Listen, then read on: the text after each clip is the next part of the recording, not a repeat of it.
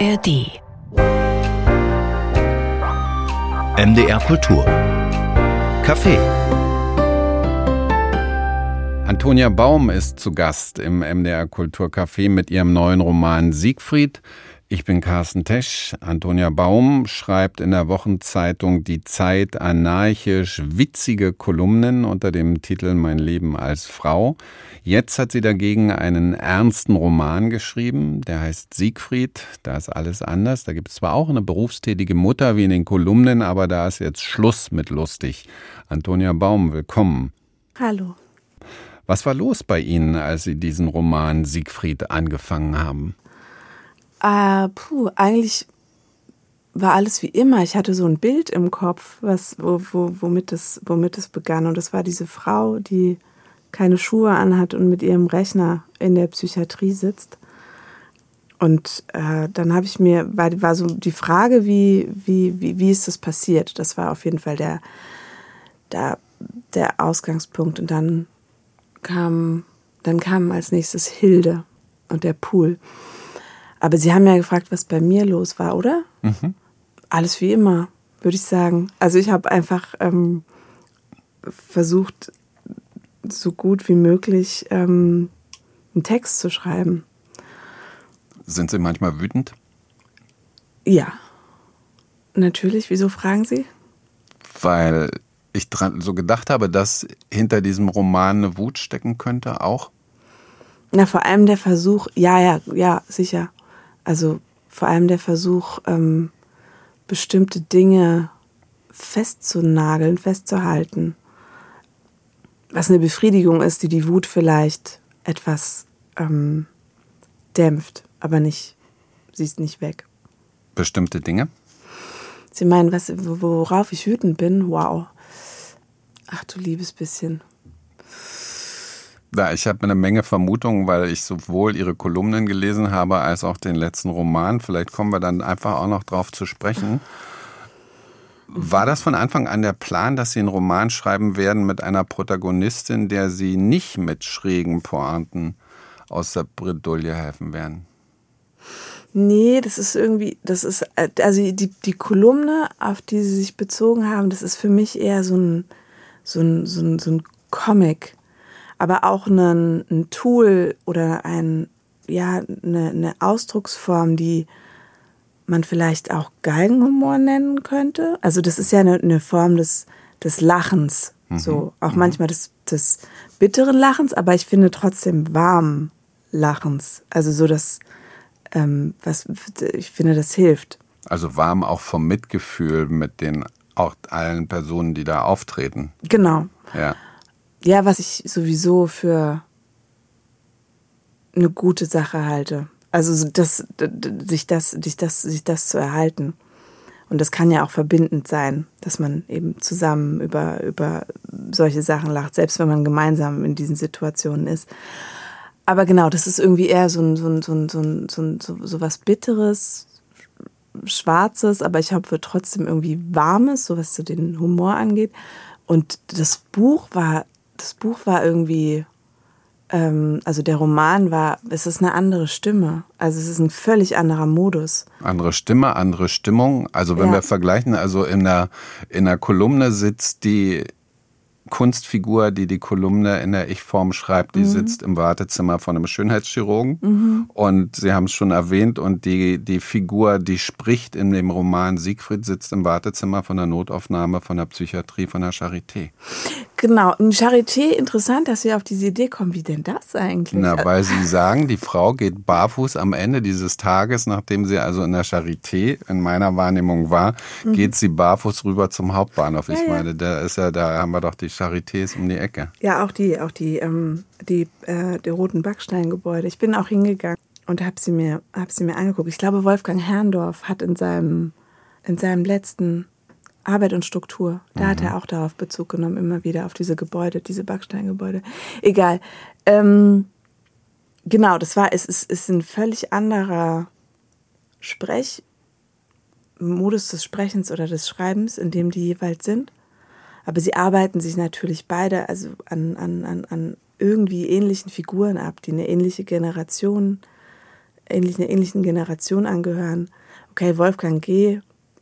Punkt ist natürlich. Ich kann das immer nicht sagen. Ich finde das selber so. so, ein, ist so, so das ist der Therapeut aus der genau. Kolumne, Wolfgang G. Der ist aber. ja, der ist so ein, so, weiß nicht, der ist so ein halt so ein.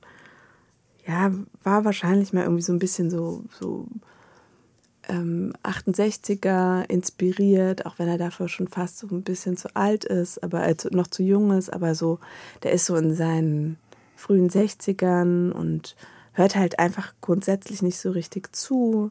Man würde ihn wahrscheinlich heute so einen Boomer nennen, so dieses ein bisschen. Was schräg ist, ein Therapeut, der nicht zuhört, ist schon, ist schon sehr komisch.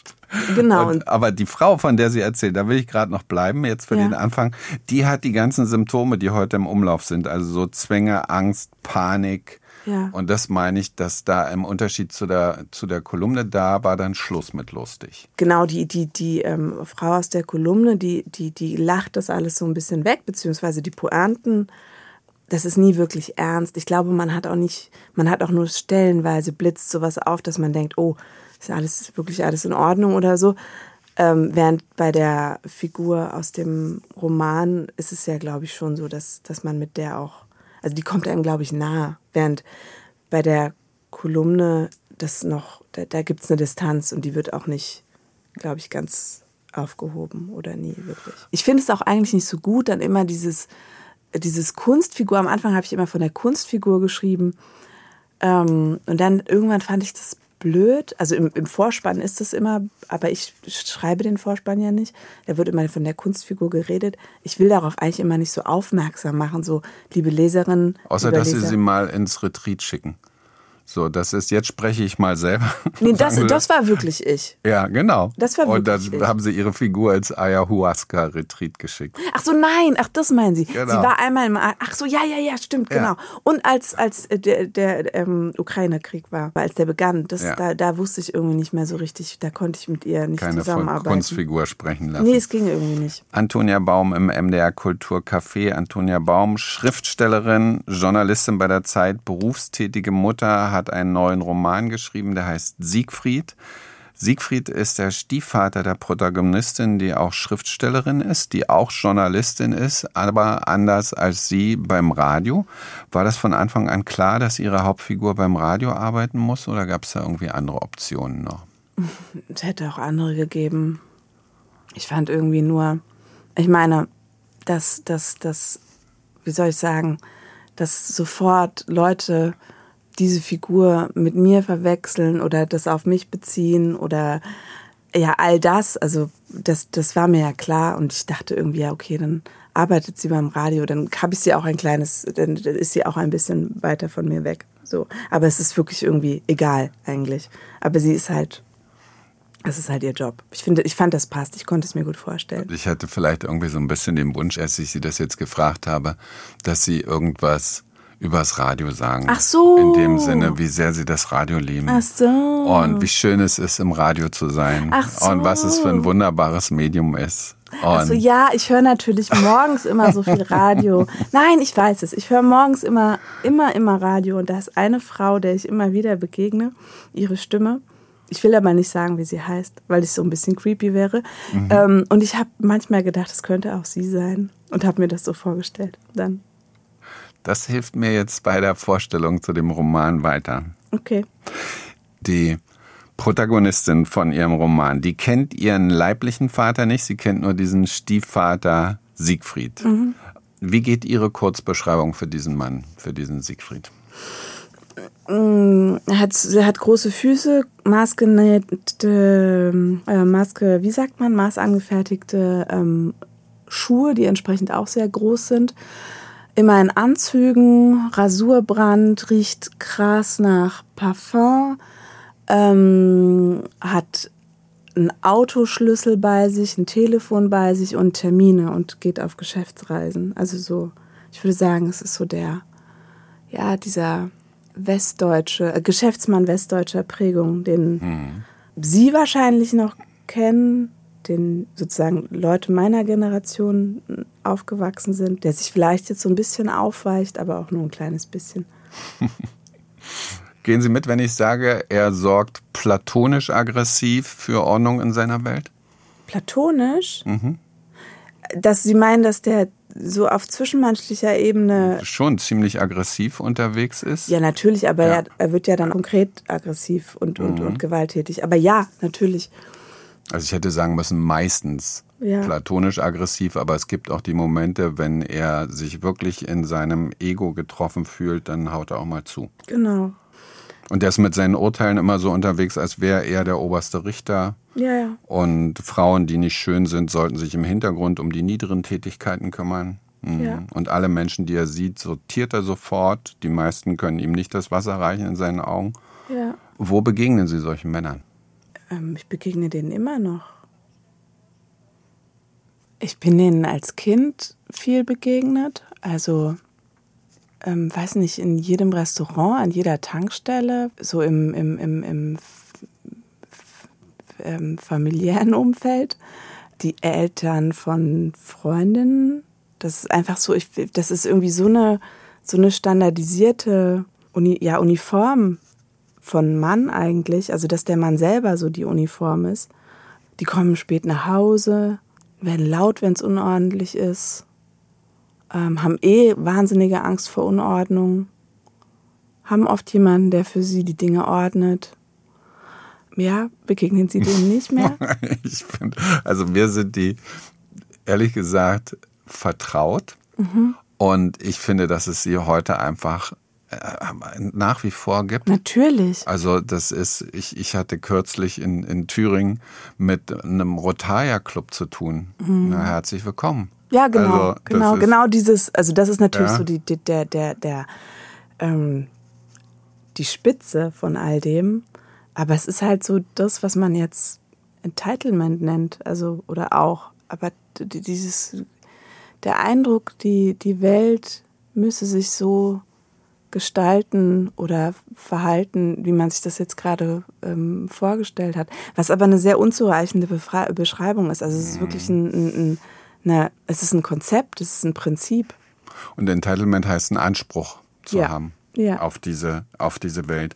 Und sie sieht das alles, also ihre Protagonistin, wie dieser Siegfried ist, seine Großspurigkeit, seine Rücksichtslosigkeit, aber auch wie er eingesperrt ist in sein bürgerliches Gefängnis, wie er sich täglich beweisen muss, dass er Mr. Big wirklich ist. Und sie sieht, wie eng und zwanghaft und schief das alles ist und hängt aber an ihn und liebt ihn und sehnt sich nach ihm. Ja, sie hängt an dieser ganzen Geschichte Verrückt, total. oder?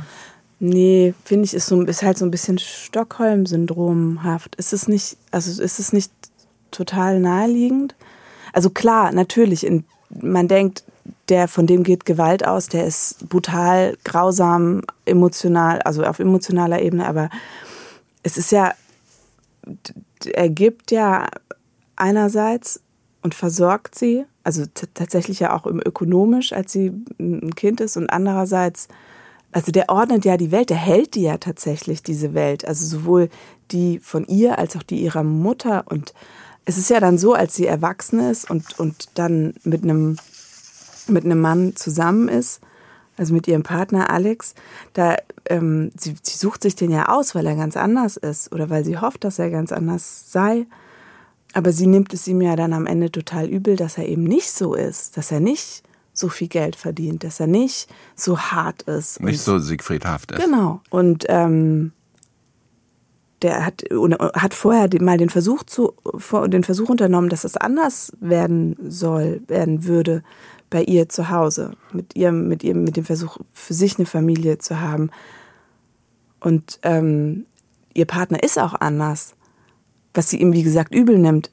Und gleichzeitig ist aber so dieses, dieser, dieser Blick, dieses Fixiertsein auf das, was der Mann tut, wie er es tut, schaut, ist er froh, ist er unglücklich, das ist immer noch da. Also es ist so wie, als wäre dieses emotionale Betriebssystem dieser Frau, was sie wiederum ja auch gelernt hat, als wäre das, wäre das weiterhin bestehen geblieben. Also das heißt, es hat sich was geändert, aber es hat sich auch gar nichts geändert.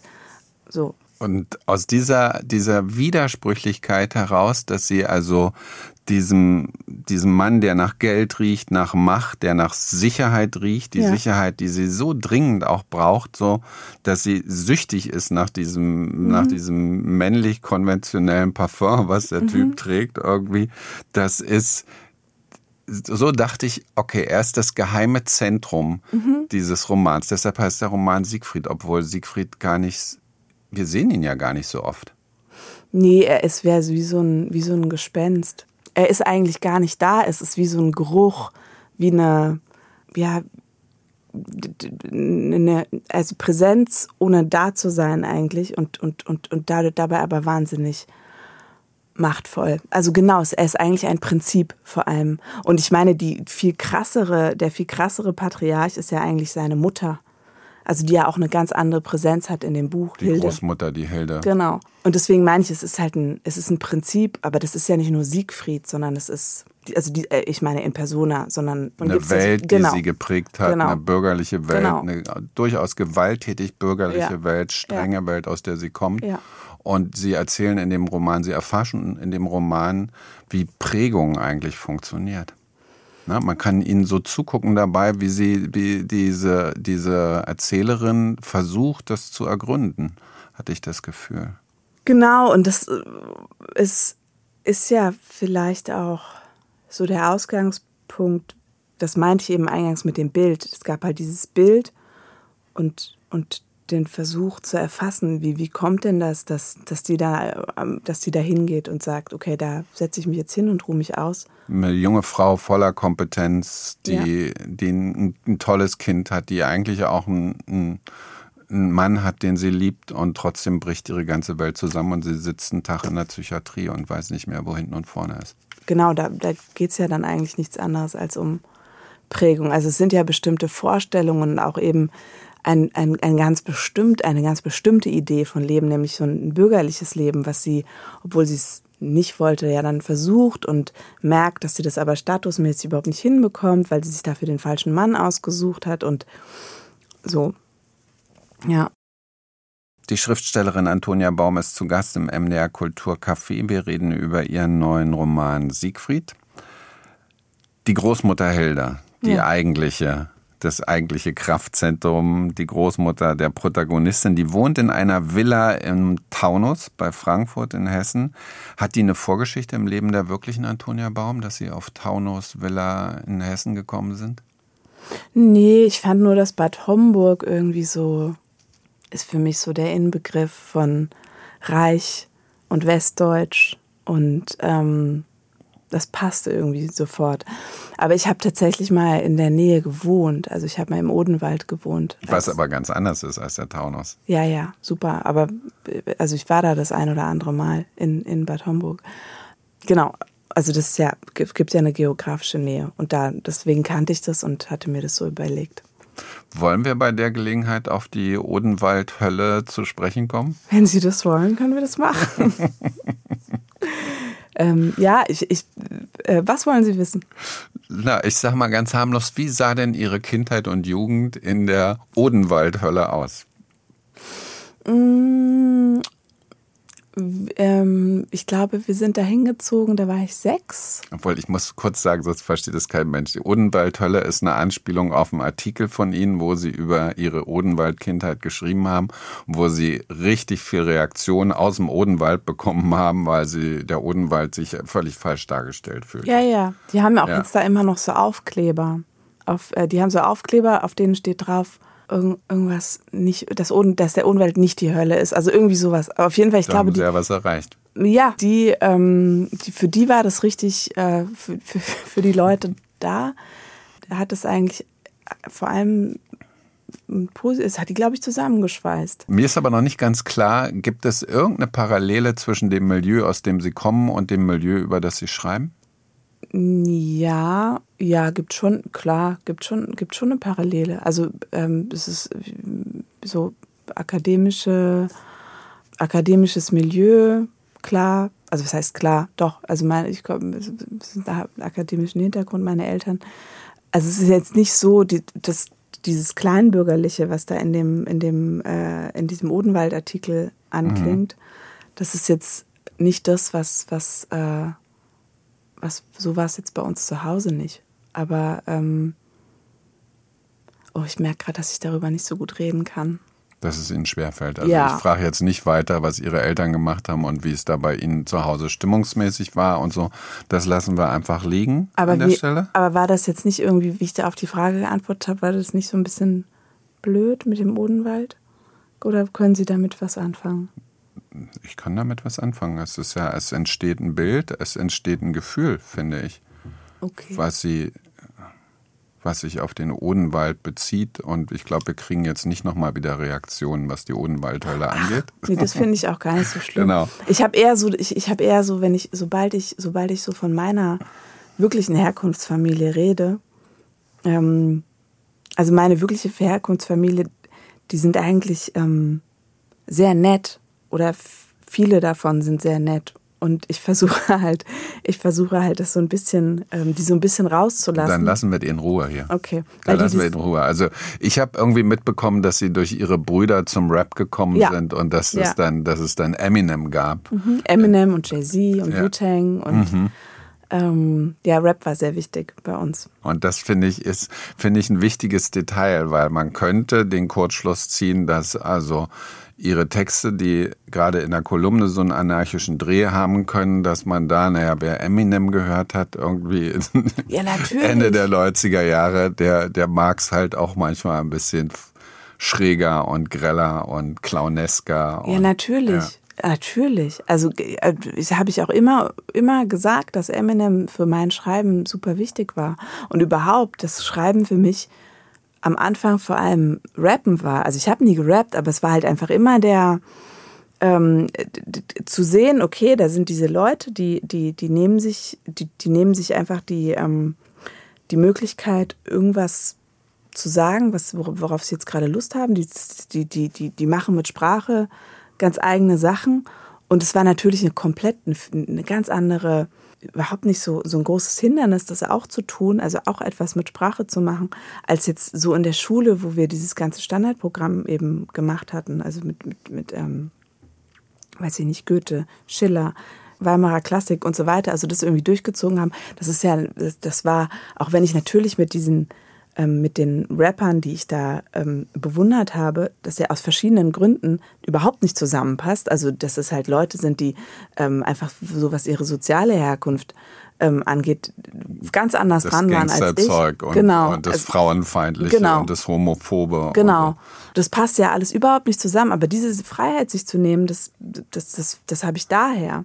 Und, also, und auch viel von Eminem, der ja gerade irgendwie bei seinen ersten Sachen das ist, ich liebe das immer noch. Also diesen Humor, das ist natürlich so, geht es aus verschiedenen Gründen, ist es sehr herausfordernd, das irgendwie heute zu hören und man macht das dann irgendwie alleine oder so, was auch ein bisschen bescheuert ist. Aber dieser Geist, der ist immer noch für mich super wichtig beim Schreiben. Und witzig ist ja, dass der Mann in ihrem Roman, in den sich die Hauptfigur in Siegfried verliebt, der Alex, ja der ist ein Sprayer, mhm. der macht Graffiti, mhm. der klaut Lebensmittel im Supermarkt. Mhm. Also da, da klingt, haben Sie den aus dem Odenwald nach Berlin mitgebracht, so Ihr Febel für solche Jungs? So für Kriminelle? Nee, aber für, ja, ob kriminell das entscheidende Kriterium ist, ich meine aus der Hip-Hop-Szene, so dieses Rapper, dieses Sprayer-Ding. Nee, ich wollte da vor allem so ein, so ein ähm ich finde, das ist so ein, das ist so ein, so ein, so ein Rest 90er-Vibe, der da, der da und, und der so rüberschwappte in die, auch in die Nuller und auch noch in die Zehnerjahre und der einfach, also es geht da ja auch um, um, um, um so zeitgeschichtliche, um zeitgeschichtliches Porträt. Und ich mochte halt dass die Idee, dass dieser Alex, der ja ostdeutscher Herkunft ist, dass der sich seine Stadt auch zurückholt auf diese Weise. Und das wiederum vermischt ist total mit was uramerikanischem so. Hm. Und ähm, also das waren so, so, so Sachen, die, die, die, die, die bei dieser Figur für mich wichtig waren. Ich fand das überraschend, dass der eine ostdeutsche Biografie gekriegt hat. Also dass der in Plattenbau Ostberlin groß wird, der Alex. Haben Sie sich da bewusst rangewagt? Also ich meine, es ist ja auch heikel. In Ostdeutschland reagieren ja viele schnell beleidigt, wenn das Bild der Ostdeutschen in der Geschichte nicht ihrem eigenen Selbstbild so entspricht. Ja, ich wollte vor allem, dass der den Alex, also wichtig, mir ist wichtig, dass der keine keine Pappfigur ist, aber er ist schon irgendwie insofern konstruiert, als ich halt wollte, dass der so in Opposition ist zu dem, zu diesem Siegfried. Also der, der. Die größtmögliche Entfernung hat. Ja, genau. Und dass also wirklich wir so einen Clash der Milieus ja, haben. Genau. Und das, das klappt ja dann auch bei den beiden am Anfang ganz toll. Aber dann haben sie ein Kind und dann.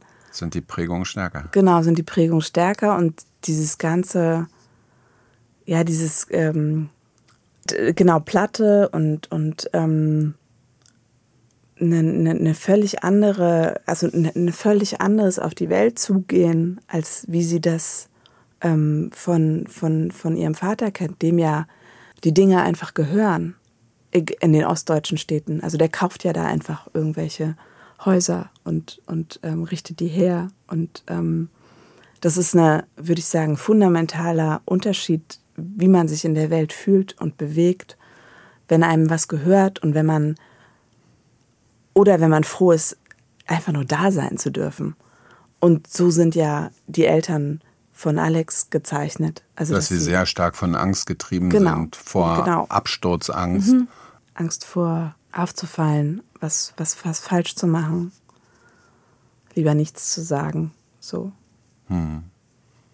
Also es war einfach der, der, der, so eine Achse, also eine, die, die, die, die ich da einziehen wollte. Woher wissen Sie von dieser Ödnis? Von äh, Alex Eltern. Mhm. Aber das ist irgendwie so schwierig zu beantworten. Also ich, ich kenne sie halt durch, durch, durch Anschauung, durch, ähm, durch äh, Freunde von Freunden und Eltern. Und ähm, aber es ist auch irgendwie so, also es ist, es ist schwierig, sich das irgendwie so. Ja, okay, das ist das, das finde ich jetzt das, oder jetzt sind wir sozusagen gerade an dem Punkt, wo dieses sich die, die, die Wirklichkeit so abschauen und dann aufschreiben, das ist ja eigentlich ist kein schöner Akt. Wissen Sie, was ich meine? Mhm. Also das so zu beantworten, ich beantworte es eigentlich nicht gerne. Mhm. Weil ich, weil ich, ähm, weil, weil, weil, da, weil das was im Kern etwas ist, was, was ähm, man nimmt den Leuten was weg. Man fügt natürlich auch was hinzu. Aber weil, sie, weil sie erzählen, sie erklären die Leute ja nicht, sie erzählen von den Leuten und es ist. Aber es ist nicht ohne Wertung. Ach so. Naja, also ich finde schon, dass die, dass die Erzählerin, das ist ja gerade der, gerade die Prägung ihrer Herkunft, dass sie ja so wertend darauf schaut, teilweise. Also ich meine, das, also das sind jetzt aber zwei unterschiedliche Ebenen, wie die Erzählerin schaut und dass ich sage, im Wesen dieses, dieses Berufes sozusagen, dass man sich rausnimmt, sozusagen umherzugehen und Dinge zu beobachten und dann daraus was zu machen, was immer man will, das ist halt eine unglaubliche Anmaßung. Und das ist auch ein Konflikt, ein moralischer Konflikt, den man nicht auflösen kann, denke ich. Wird, kann man niemals auflösen. Ähm, irgendjemand kommt dabei nicht gut weg. Im Sinne von, macht keinen guten Schnitt, fühlt sich über, über den Tisch gezogen, beschrieben. Es ist ja auch eine, das ist eine krasse Anmaßung. Aber es ist halt auch Teil meines Berufs. Es gibt Leute, die sagen, du hast die Geschichte erlebt, du kannst damit machen, was du willst. Also erlebt im Sinne von, du hast da was beobachtet. Du, es ist ja nie so, dass man eine Sache erlebt und dann schreibt man sie auch eins zu eins so. Aber du hast da was beobachtet, dann darfst du damit machen, was du willst. Ich finde, daran stimmt was, aber dieses moralische Dilemma ist nicht auflösbar. Ist einfach nicht auflösbar. Zu dem Ergebnis komme ich immer wieder. So. Die Schriftstellerin Antonia Baum ist zu Gast hier im MDR Kulturcafé. Und wenn wir nochmal an der Stelle weiter überlegen, dass wir also diese Erzählerin haben, die es also deren Leben und die Lasten in ihrem Leben und diese Widersprüche, was ihre Prägungen angeht, die bringen sie in die Psychiatrie. Sie ist da gescheitert für sich für den Augenblick. Und ich habe aber den Eindruck, dass sie darüber hinaus nicht nur das psychologisch Private interessiert, sondern dass sie eben sich für das Soziale dahinter interessieren. Also dass es so sein könnte, dass gerade diese Privatisierung der Probleme von wegen Angststörung und Panik und Obsessive Compulsive Disorder oder wie das heißt, diese Zwanghaftigkeit, dass sie dass ihr Roman auch davon handelt, von der Provokation, dass diese Dinge nicht alle privat sind. Sie meinen. Mm, ja, ich kann eigentlich nur sagen, nee, sind sie nicht. Oder ich. Aber ich habe überhaupt keine Antwort darauf. So. Das. Aber Ihr Roman untersucht es. Ja. Es geht sehr stark um Prägung, um darum, dass die, ihre Protagonistin eine Vorstellung hat vom Leben und darum, wo kommen die Vorstellungen eigentlich her und dass sie sich in einen Mann verliebt, mit dem sie eigentlich einen Ausbruch will und dann stellt sie aber fest, dass sie den Mann irgendwie anguckt, wie ihre Großmutter den Mann angeguckt hätte. Es geht ja auch ganz stark um eine, um, um, um, um eine ökonomische, also das, das zentral super wichtiger Bestandteil von, von Siegfried ist ja auch, es ist ja auch ein ökonomisches Prinzip, was dazu gehört. Und es geht darum, um in dem Buch um Geld haben oder kein Geld haben Genau. und was das mit Menschen macht. Genau, ja. Und das meine ich. Ja. Also da wird es einfach, also da ist es nicht mehr privat persönlich und ich suche mir das aus, wie ich leben will. Das meine ich auch. Können wir das ja da stehen lassen und wir reden nochmal über diese Vaterfiguren, die da drin vorkommen, also überhaupt in ihrem Schreiben. Also Antonia Baum, hier die Antonia Baum-Figur in ihrer Kolumne, diese Kunstfigur, die kokettiert ja auch mit Vaterproblemen. Ja, die Also redet ja auch immer mit dem Daddy Wolfgang. Issues, genau. Ist das ein Zufall? Nein, natürlich ist es kein Zufall. Mm. Also, was, was. Aber was machen wir jetzt mit der Frage? Was also, ist da los bei Ihnen? Der Oberarzt in der Psychiatrie ist auch so eine väterliche aber okay, dann- Sehnsuchtsfigur, die ihr Unglück, also das Unglück Ja, der. Protagonistin, fixen soll. Ja, das haben Sie gut erfasst. Ganz genau. Das, äh, Aber was machen wir nun damit? Wir haben hier eine Frau, die eine, eine wunderbare Schriftstellerin ist, die ihr Leben im Griff hat, die Kinder hat. sie, hat kein, die, sie hat ja ihr Leben nicht im Griff. Und sie nee, ich rede seit- von Ihnen gerade. Ach so. So, Aber Sie, Sie sagen jetzt, ich habe ich hab diese Issues. Wir können gerne über den Roman reden. Das ist, ich habe das, habe ich gesagt, Sie, Ja, ja, ja, genau. Sie haben, Sie haben schon diesen, Sie haben schon diesen Kurz, also diesen, diesen, diesen Schluss. Äh, ich dachte, auf den Pfad haben Sie das jetzt gebracht.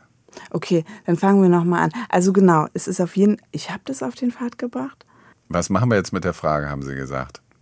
Was machen wir jetzt? Und da wollte ich auf diesen Widerspruch hinaus, wie das, wie solche Dinge in einem wirken können, dass sie, sie machen so wunderbare Sachen, sie haben so ein komplettes Leben und dann interessieren sie sich für mächtige Vatergestalten aus einem anderen Jahrhundert, sage ich jetzt mal zugespitzt. Also die, ich würde sagen, die, die, die, die Erzählerin aus dem Buch, die ist ja, die ist ja durchdrungen von, von genau davon. Und sie, sie, sie, wie Sie das ja schon gesagt haben, sie fährt ja, sie fährt ja in diese Psychiatrie auch mit der Fantasie, dass sie da einen Mann trifft, der sie da irgendwie wieder zusammensetzt. Und ähm, ihr sagt, ähm, was ihr Problem ist, ihr, ihr ähm, und ihr ja sozusagen einen Ausweg daraus sucht, dass, dass die, dieser Siegfried für eine für das steht, was man heute toxische Männlichkeit nennt, das ist auch, würde ich sagen, bei der Erzählerin angekommen. Aber das ändert nichts daran, dass es sowas gibt wie einen Schmerz darüber, dass dieses ordnende Prinzip ähm, dass es das nicht mehr gibt, dass es bröckelt. Der ist ja auch so, dass er körperlich total gebrechlich ist und, und, und immer zu irgendwelche Herzinfarkte hat. Und ich glaube, es geht dabei auch um einen Abschiedsschmerz. Und das ist irgendwie einerseits ein, ähm, also das ist ja ganz häufig so, dass ein, so eine ähm, gesellschaftliche Wandlungsprozesse oder auch äh, was, was man jetzt irgendwie Fortschritt nennen würde, was ja hier dem aktuell jetzt irgendwie dem Feminismus zugerechnet oder geschrieben werden würde, dass das, dass das nichts Lineares ist, sondern da gibt es ja, da gibt es ja irgendwie widerstreitende Kräfte und die sind, die, die, die, die, die aber ich denke, dass dieses, dieses, dieser Aspekt des Abschieds und wie tief das eigentlich sitzt, dass das sozusagen unterbeleuchtet ist. und dass das auch eine, ähm, etwas ist, was, was, was halt diese Protagonistin noch viel mehr in sich hat, als sie das irgendwie bereit ist, sich auch selber einzugestehen. Also ich würde sagen, am, am Ende läuft daraus irgendwie darauf alles hinaus, auf dieses, auf dieses ordnende männliche Prinzip, auf den Blick. Also sie ist ja dann irgendwann später alles in einem, ein Mann und eine Frau in einem. Sie, sie ist irgendwie für diese, für den ökonomischen Erhalt der Familie zuständig und gleichzeitig aber auch für diesen, dieses, wendet sie ihren Blick nicht ab von ihrem Partner und guckt die ganze Zeit, ist der da, bleibt der da, ähm, ist sie mit dieser Familie alles in Ordnung? Und, und das ist, glaube ich, dann irgendwann ein, ein bisschen zu viel und äh, da verliert sie irgendwie die Nerven. Aber was ich sagen wollte, ist eigentlich, dass ähm, genau, also es geht da um, um, um, um die Freilegung von diesem Prinzip Siegfried, was sie halt in sich hat. Und, und so heißt der Roman. Ja. So heißt er ganz richtig Siegfried. Ja. Und ich habe noch einen, einen letzten Satz hier zum Ende von Ihnen, der auch in der Kolumne vorkommt. In der Kolumne mit der Frau mit der Adorno-Brille kommt er vor. Dieses Zitat.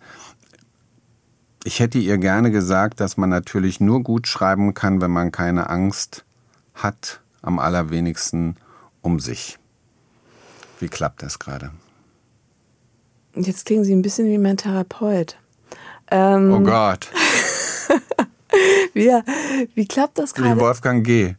Ja, ähm, nein, oder wie, wie, es ist ja eine sehr therapeutische Frage und es geht ja immer wieder, sowohl in, dem, in der Kolumne als auch in dem Roman um, um, um Therapie. Ähm, um Therapie, genau. Mhm. Ähm, okay, da habe ich ja was geschafft. Können wir es einfach dabei belassen? Wie meinen Sie das? Ähm, dass ich am Ende eine dumme Frage gestellt habe, die ich eigentlich nicht gerne äh, die sie nicht, die sie nicht. Die, die ich mit meiner Vorstellung von dem, was ich mache, ungern hier zusammenbringe. Kein Problem. Können wir so machen. Also wollen wir jetzt einfach aufhören? Na, oder wollen Sie noch was zu der Angst sagen? Also ich habe alles, ich habe, ich habe, ich habe, ähm, ich habe dieses Buch geschrieben und ich und ich und das ähm, damit ähm, und das habe ich ohne Angst geschrieben und das ist das mehr kann ich gar nicht schaffen. Also ich meine ohne Angst und ohne Rücksicht auf irgendwas und mehr kann ich gar nicht ähm, hinkriegen. So. Also das insofern, ähm, was das angeht, geht es mir sehr gut. Wunderbar, Glückwunsch. Antonia Baum im MDR Kulturcafé. Ihr Roman Siegfried ist im Klassen Verlag erschienen, hat 256 Seiten. Ihre Kolumne Mein Leben als Frau schreibt sie für die Wochenzeitung Die Zeit. Dankeschön. Ich danke. Alle unsere Gespräche finden Sie auf mdrkultur.de und in der ARD Audiothek.